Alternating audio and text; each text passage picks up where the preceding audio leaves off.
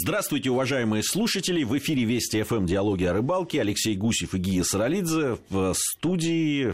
Продолжаем мы говорить о зимней рыбалке. Всем, всем привет. Всем привет. Если вдруг вы пропустили нашу первую программу, где мы говорили, какую рыбу ловят, какая экипировка, меры безопасности, то у нас на сайте Вести ФМ вы можете найти прошлую программу. Сегодня же мы э, поговорим, ну, собственно, наверное, о рыбалке. Да, зимней такой ну, вот да, уже да. конкретной. Главное в рыбалке – это получить удовольствие удовольствие. И для того, чтобы получить удовольствие, а, надо хорошо одеться, хорошо экипироваться и попробовать найти рыбу. Если не нашел рыбу, то найди какую-то другую причину для того, чтобы порадоваться. Ну, во-первых, свежий воздух, природа. Общение с друзьями. Общение с друзьями. А, я предлагаю сегодня чуть-чуть поговорить об активных э, ловцах не о тех, которые сидят, а о тех, которые ходят. И в качестве примера приведу любопытный эксперимент, который продолжается у нас в Подмосковье уже много-много лет. Я говорю о зимнем спиннинге по открытой воде, который проводит э, давным-давно мой однофамилец Гусев. И получается у него это хорошо. Олег Гусев организует это э, мероприятие уже больше 15 лет, наверное, а ну, вот примерно так.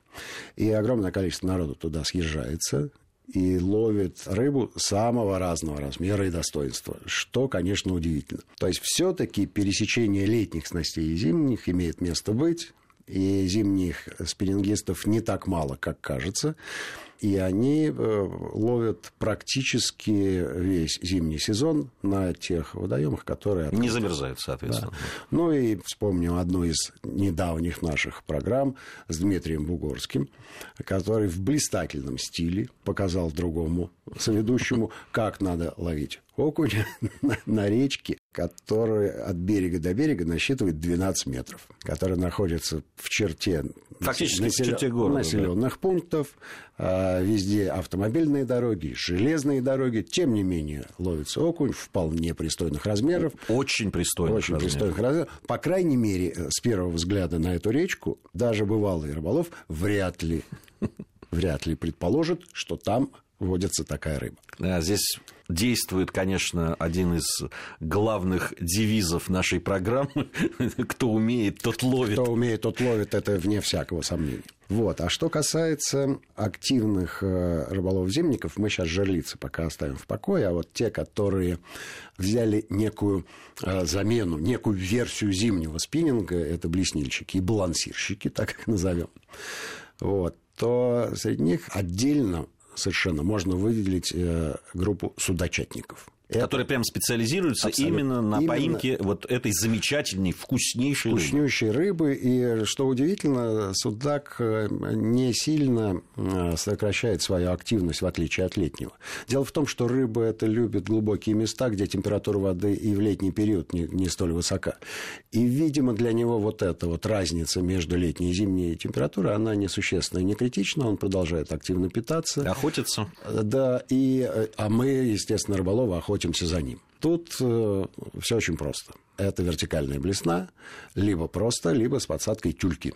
Как правило, тюльку используют. И важно найти стаю. Судак рыбостайная, как известно. На водоеме, который всем знаком, а скопление судака легко определяется по скоплению на льду рыболовов. Называется подобное скопление базар. Видно это издалека, километров за несколько, то есть за 5-6, если река просматривается. Базар насчитывает и 100, и 200, и 300 человек. А 300 человек черных точек на льду, ну, конечно, конечно, легко можно заметить. Ну, садишься на снегоход, дуешь туда, а дальше как повезет. Скажи, а вот э, судак, он так же, как летом, вот э, предпочитает свалы какие-то? А, дело в том, что техника ловли судака летом – это самая такая вот записная джиг. Джиг.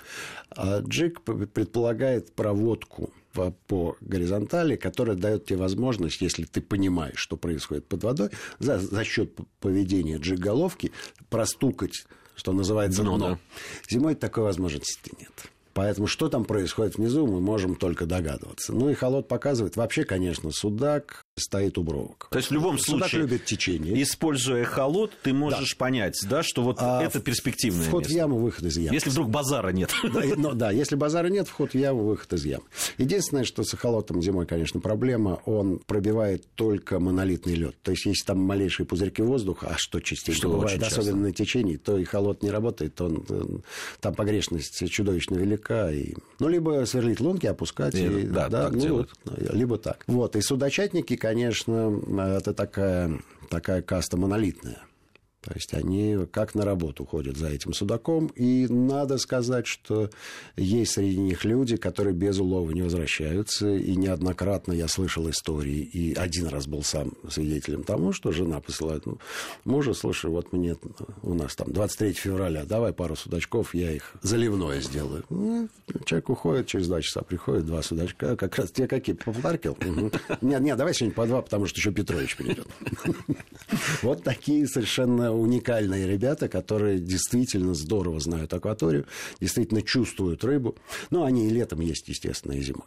Всех остальных можно по- поделить, наверное, на э, любителей хищной рыбы да, и небольшая когорта людей, которые занимаются ловлей налима. Вот тут-то историй много и самых любопытнейших. А дело в том, что налим-то ловится и, и днем, и утром, и вечером. Э, Единственное, что, как правило, он не клюет на па- пассивную э, насадку. То есть, если э, сделать какую-то снасточку, условно говоря, да, с грузильцем э, и какую-то мертвую рыбку там бросить на дно, да, это поставушка. Поставушка. Но сидеть рядом с поставушкой и мерзнуть... И ждать, пока он клюнет. Не очень комфортно, особенно всю ночь. Довольно тяжело. Поэтому э, в основном налимятники ведут себя следующим образом. Они сверлят несколько луночек и в течение часа ловят на одной, в течение часа на другой, и вот так вот по кругу. Техника ловли очень проста. Э, Приманка ложится на дно вертикальная блесенка, и потом широким взмахом руки вверх, от льда вверх. Приманка поднимается и опускается. И так примерно каждые 10 секунд. 5-10 секунд в зависимости от того, как, э, как себя чувствует рыболов. И так вот ты сидишь... э, Всю суб- ночь? Субботу, да, субботу, ночь субботы на воскресенье, в воскресенье, потом садишься в автобус и уезжаешь. И вот э, рассказывают... Вполне возможно, без налима. Вполне возможно, да. И вот рассказывают такой случай. Приходит группа рыболовов на автобусную станцию, а там маленькая такая кафешечка. А, ну, да- даже столовка. Было это в дальние времена, в давние времена. И э, заказали ребята себе по тарелочке супа. А, Естественно, сняли бушлаты, разомлели и сидят за столом втроем. И один из них так задумался, держит ложку, потом раз привычным движением вместе с супом. Ну, конечно, если ты несколько часов подряд, там, даже не один десяток. То есть моторика у тебя же заточена на. Такой любопытный случай. Э, Вообще интересно про резкий э, взмах руки. Э, наш общий товарищ рассказывал.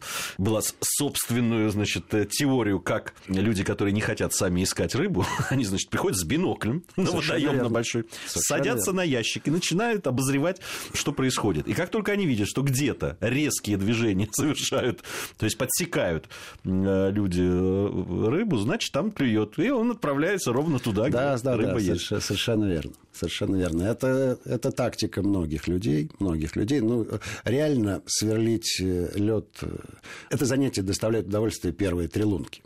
Когда их надо насверлить 20, ну, и потом хочется уже половить. Ну, в общем, надо быть спортсменом, не любить э, рыбалку, а любить сверлилку. Да, да, Но да. это совершенно По поводу, люди. по поводу налимов. Э, Я слышал такую теорию, что для того, чтобы удачно да, попасть э, на э, рыбное место и налима действительно поймать, нужно все-таки вычислить назыв- так называемые тропы налимьи, вот где он двигается. Это абсолютно верно. Это абсолютно верно. Налим, э, рыба, которая ведет жилой образ жизни, э, это не хищник, э, не стайный хищник. Он не перемещается в поисках пищи по всему водоему, а имеет какой-то свой ареал вот за ним закрепленный и потихонечку там ковыряется, рачков каких-то поедает и там мертвую рыбку или что-то ему попадается. Как это вычислить? Ну, это, это прекрасно в теории, ребята, для того, чтобы половить Налима, давайте вычислим э, его тропы. Его тропы. И, и вот как мы себе это представляем? Ну, только, да, только опыт, наверное. Да никак, никак мы себе это не представляем. Естественно, надо понимать, что любое изменение донного ландшафта – это вещи, которые рыбу привлекают. Был опыт удивительный одной из экспедиций диалогов о рыбалке, э, когда в Сибири ловили налимы, причем крупных налимов по 5, по 6 угу. килограмм. Буквально, то есть, значит, э, стояла палатка, вот где основное э, действие разворачивалось, да. и были попытки буквально в трех, в четырех да, метрах да. поймать налимы. Там клевал, причем было поймано там штук 10 приличных налимов. Ни одной поклевки не было вот да, в других лунах. Да. Ну вот э, каким-то удивительным образом попали на какую-то ямку или на какое-то другое место на дне, которое налиму нравится. Ну, вообще там же течение было. Рыба не любит стоять на течении. Ну, зачем ей бороться и э, тратить силы просто на то, что это, она, это как тренажер. Ну, давайте поживем в тренажерном зале на беговой дорожке. Я знаю таких. 24, 24 часа. Вот и все. Не на, не на час пришли, а вот на целый день. Ну, давайте побегаем. Ну, Поэтому... Завершая э, эту часть программы э, и аналиме, надо сказать, что если вы уж поймали Налима, это большая удача э, с чисто кулинарной точки зрения. Налим да. невероятно вкусная рыба. Абсолютно верно, абсолютно верно. Может быть, одна из самых вкусных. Ну, потому что он к тресковым относится, но не является морской. И в этом, очевидно, очевидна его прелесть. Да, а, а если это еще и водоемы, а обычно налим в чистых, в холодных, с хорошей водой э, водоемах живет, то... Ну, холодные водоемы вообще редко грязными бывают. Да, да. Вода чистенькая, холодная, поэтому и вкусовые качества этой рыбы, конечно, отменные. Потрясающе. Очень советуем попробовать, а что свежепойманный налим, с ним мало что может сравнить. Очень советуем поймать налим, Ну, естественно, его приготовить. А мы уж как сможем, поможем вам. У нас э, сейчас новости. После новостей мы вернемся в студию и продолжим диалоги о рыбалке.